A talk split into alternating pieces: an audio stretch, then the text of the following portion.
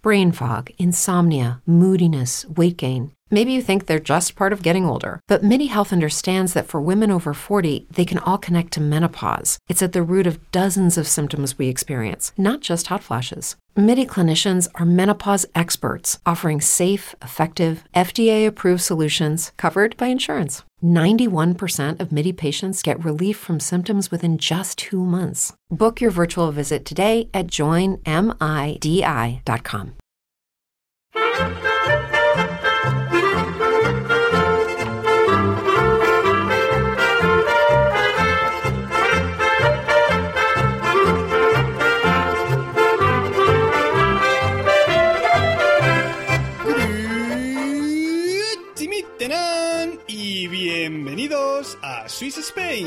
capítulo 15 del podcast que describe la vida de un español en Suiza.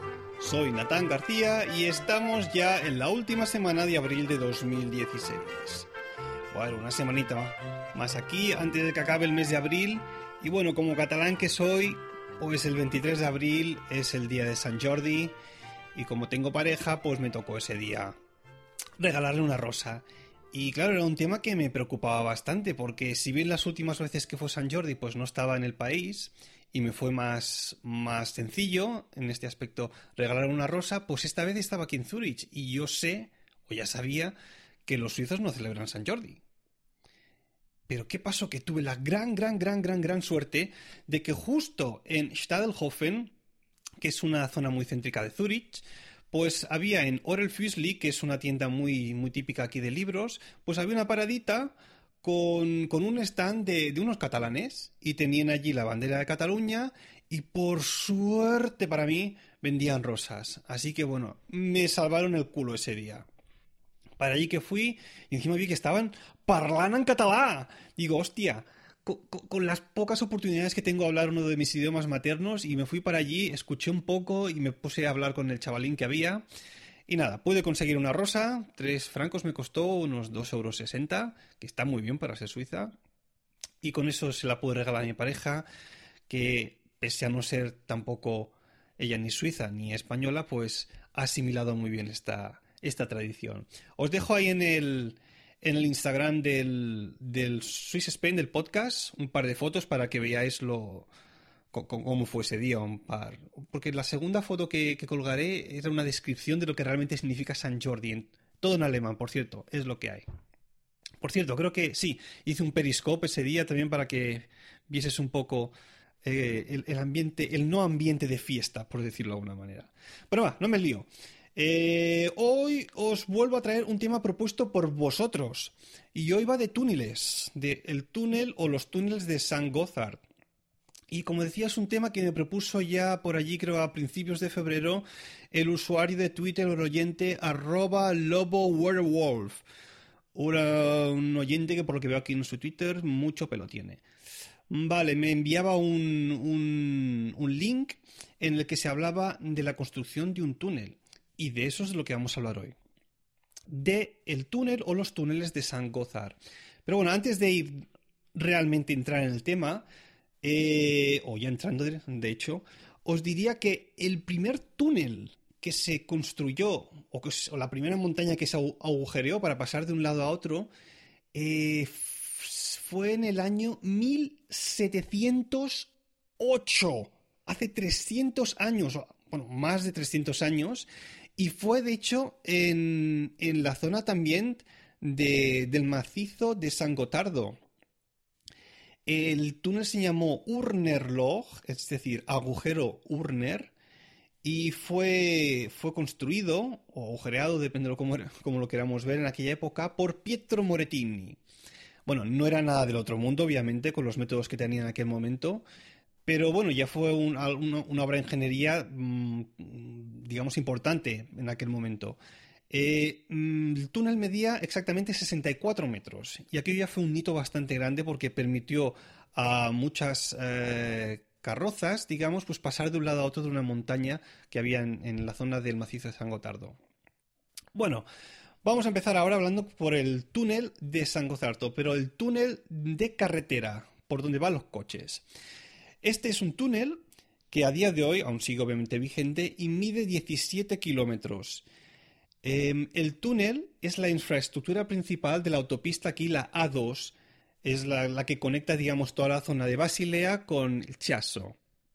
En el momento de su inauguración, fue el túnel más largo del mundo, el túnel de carretera más largo del, mundo. Ojo, no es que sea la gran cosa, porque es un túnel de, un solo tubo, digamos. Es decir, tiene un carril de circulación, un único carril de circulación por cada sentido. Es lo que hay. Em, os explico un poco más de este túnel. En el otoño del 54 se constituyó aquí en Suiza una comisión, una comisión encargada de la planificación de la red de carreteras. En el 60, las cámaras federales suizas aprueban el proyecto de infraestructuras que no contemplaba en ese momento el túnel o el paso de San Gotardo. Posteriormente, la gente se, se quejó y hubo dos mociones parlamentarias pidiendo a este Consejo estudiar la posibilidad de construir un túnel que pudiese comunicar por carretera el cantón de Tessin o de Tessino con el resto de Suiza durante todo el año. Porque hasta entonces el tránsito solo era posible a través del paso de San Gotardo y eso solo era posible en verano y cargando los vehículos en un tren especial que utilizaba el túnel ferroviario, no el de carretera. Eh, por ello se formó el grupo de estudio para el túnel de San, Gotardo, que presentó su informe en el 63 y que al final fue aprobado, votado otra vez por, por los suizos y se puso en marcha todo el tema. Em, las obras comenzaron en el 70, 1970, con el método tradicional en aquel momento aún por explosivos, no con las grandes tuneladoras que algunos habremos ya visto que son más, más modernas, sino que aún iban con, explosivos en el 70. En el año 77 acabaron los trabajos de excavación y en abril del 78 se, se, completaron, digamos, eh, todos los trabajos estructurales, revestimientos, electricidad, etcétera. Me acuerdo, me acuerdo que una vez, la primera vez que pasé por el túnel este, yo no tenía ni idea. Es decir, yo iba conduciendo, por aquí en Suiza hay muchos trenes, muchos túneles, de vez en cuando hay uno, pues entras, al cabo de dos, tres kilómetros sales y demás. Y me acuerdo perfectamente la primera vez que pasé por este, por este túnel, porque claro, entras en el túnel y sigues en el túnel y pasan cinco minutos y aún estás dentro y no ves el final y sigues y, empiezas a mirar el cuenta kilómetros y ves que lo has mirado al cabo de 7 kilómetros y aún estás dentro y dices, ¿pero qué es esto? Pues luego te informas y dices, no, no, es que este túnel en su momento fue uno de los más largos de, toda Suiza. Bueno, dejemos de lado el, túnel este de carretera y nos centramos ahora en el, en el que os he mencionado anteriormente, hace un momentito. El túnel ferroviario este por eso en relación al de carretera es bastante, bastante más antiguo. Fue construido entre los años 71 y 81, 1871 y 1881, ¿eh? bajo la dirección del ingeniero suizo Louis Favre.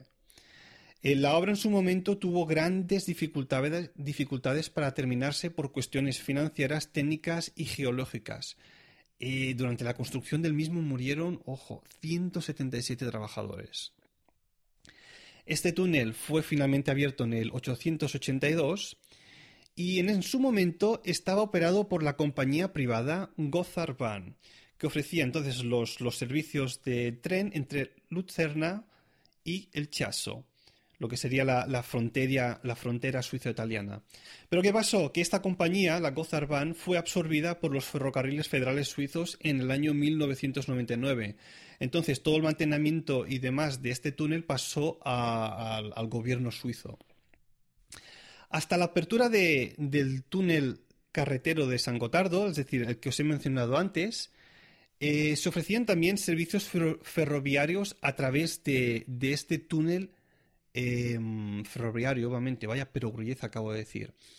Eh, ¿Qué se hacía entonces? Los automóviles o los camiones que, querían pasar de un lado a otro, pues se subían al tren y se ahorraban muchísimo tiempo, sobre todo a principios de siglo. Eh, aún hoy, aún hoy en día, existe un servicio de este tipo entre las fronteras alemana e italiana con el fin de reducir el tráfico de camiones por las carreteras suizas, es decir, que aún es vigente. Me acuerdo, por cierto, en relación a, este tren ferroviario, que una vez tuvo que ir desde Zurich a Milán Y, y el viaje se me hizo eterno, pero eterno, casi igual que si fuese con el coche. Lucky Land Casino asking people what's the weirdest place you've gotten lucky. Lucky? In line at the deli, I guess? Aha, in my dentist's office. More than once, actually. Do I have to say? Yes, you do. In the car before my kids' PTA meeting. Really? Yes. Excuse me, what's the weirdest place you've gotten lucky? I never win and tell. Well, there you have it. You can get lucky anywhere playing at LuckyLandSlots.com. Play for free right now. Are you feeling lucky? No purchase necessary. Void where prohibited by law. 18 plus. Terms and conditions apply. See website for details. Decir, tuve que ir por, por cuestiones privadas, da igual, no viene al caso. y duró 3 horas y 45 minutos. Entre que salí de casa y llegué a mi destino, aquellos fueron casi 5 horas. Pero solo el tiempo que pasé dentro del tren, 3 horas 45 minutos. Se me hizo eterno. Y esto lo saben muchos suizos. Entonces, ¿qué ha pasado? ¿O, por qué estoy haciendo hoy exactamente este, este podcast? Pues vamos al tema principal. Porque los suizos dijeron, uy, mira, esto es mucho rato, aquí se tarda mucho. ¿Qué os parece si construimos otro, otro túnel para llegar un poco antes? Dicho y hecho. Votado y hecho. O votado y casi conseguido. Porque el túnel de base de San Gotardo, es decir, este en el nombre se diferencia del ferroviario, en lo que se dice que es el túnel de base de, San Gotardo, em, va a ser el túnel más largo de todo el mundo. Sí, como habéis oído, 57 kilómetros va a tener ese túnel que va a pasar por debajo del macizo de San Cotardo. Hasta ahora, para comparar un poco, ¿eh? el túnel de la Mancha, por ejemplo, que une Francia con, con Gran Bretaña, em, tenía 40,5 kilómetros. Em, y el túnel de Seikan en Japón, 53 kilómetros. Pero este, el de San Cotardo, Em, va a ser o será el más largo de todo el mundo. Y os doy un par de datos más de este túnel para que veáis lo que ha sido la construcción o lo que está siendo aún. El inicio de la construcción eh, fue en el 1996 con toda la preparación. Bueno, obviamente, en el año 93 se hicieron las votaciones en todo el país, todo el mundo de acuerdo para dar el ok.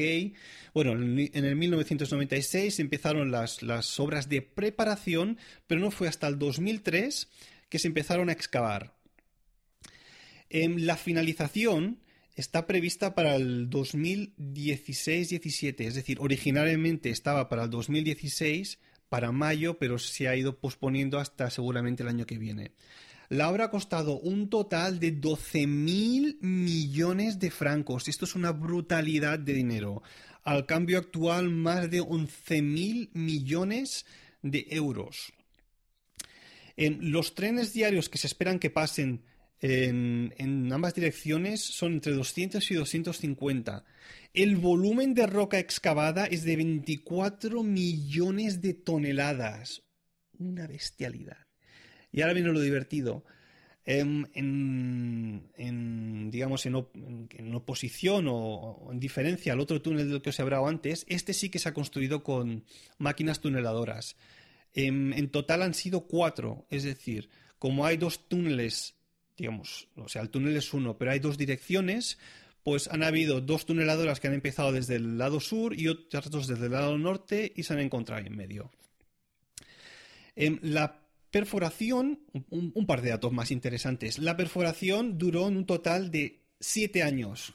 Comenzó en el 2003 y acabó en el 2010, como he dicho. Y este, este túnel es parte de lo que se llama el proyecto Alp Transit también conocido como New Railway Link Through the Alps.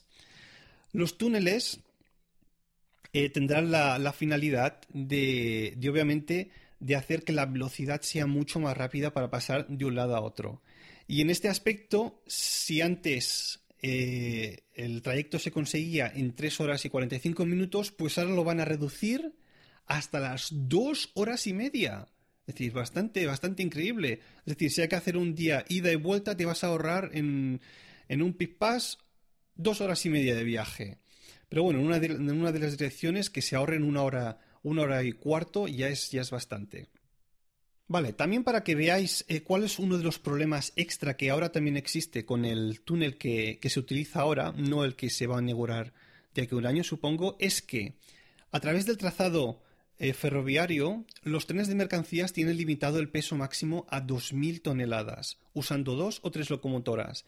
Una vez se haya completado el nuevo túnel, los trenes de mercancías de hasta 4.000 toneladas podrán atravesar los Alpes a través de este túnel sin locomotoras adicionales y los trenes de pasajero podrán circular hasta 250 km por hora, reduciendo sensiblemente la velocidad, como os he dicho antes. Cuando, cuando os, explicaré una cosa, cuando empecé con el proyecto este de Swiss Spain, allá por enero de, este año, de hecho, pues quería hablar ya del, del túnel de, de, San Gotardo porque su inauguración estaba prevista para principios de, de junio. Pero bueno, por desgracia tendré que dejarlo para el año que viene. Bueno, vamos a dejar el tema aquí. Por cierto, si queréis mandarme propuestas para que hable de otras obras arquitectónicas suizas, estoy abierto a, a sugerencias, ¿eh? No sería ningún problema. Venga, vamos con la sección del podcast llamada Suben, Estrogen, Bajen. Y hoy tenemos por primera vez un verbo, que también es una palabra, es decir, un combo dos en uno. El verbo se llama essen. E-S-S-E-N, y significa comer. Y la palabra sería igualmente essen, das Essen, escrito con mayúscula Essen, la primera E, para diferenciarlo del verbo, y significa la comida, el verbo essen y la palabra das Essen, la comida.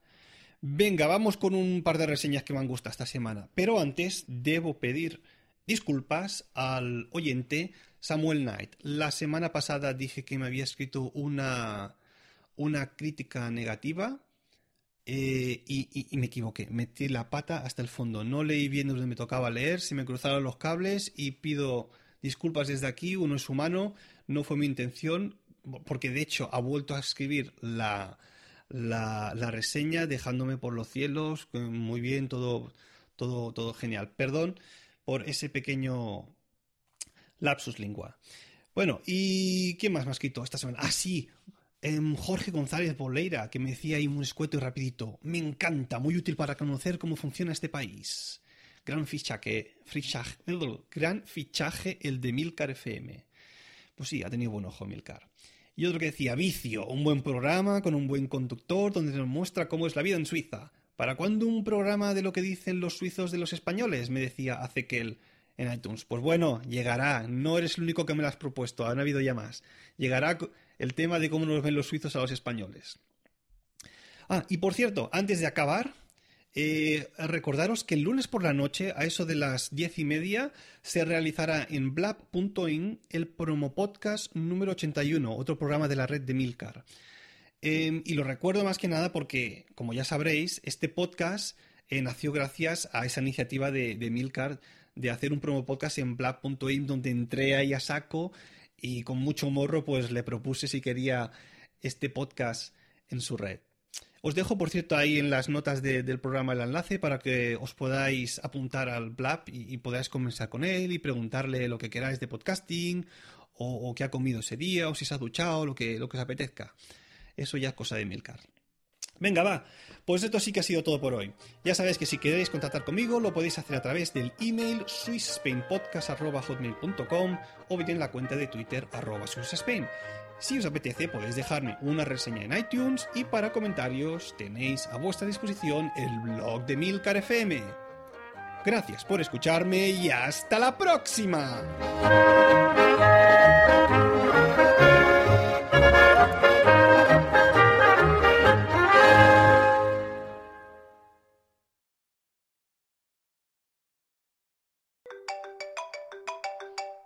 Hostia, hostia, que me está llamando mi jefe. Eh, perdonad, pero tengo que cogerlo, ¿eh?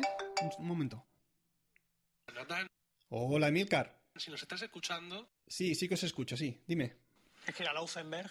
No, cuidado, no lo decís bien, ¿eh? No es Laufenberg, sino Laufenburg, con U. Tiene que ir a, la- Laufenburg, a. Laufenburg y mirarnos el puente aquel. Vale, mira, cuando vaya a hacer la compra a Alemania, a ver si me puedo acercar. Miraré a ver si el puente tiene pendiente o algo. Eh, si os parece bien echar una canica para ver si rueda desde el lado alemán. A ver si tenemos Echa, mucha echa una canica al puente, tira una canica, a ver si se se va hacia algún lado. o hacia... Joder, hay que ver cómo os aprovecháis de que vivo en Suiza para mandarme recaditos, ¿eh? Efectivamente. Hasta la próxima.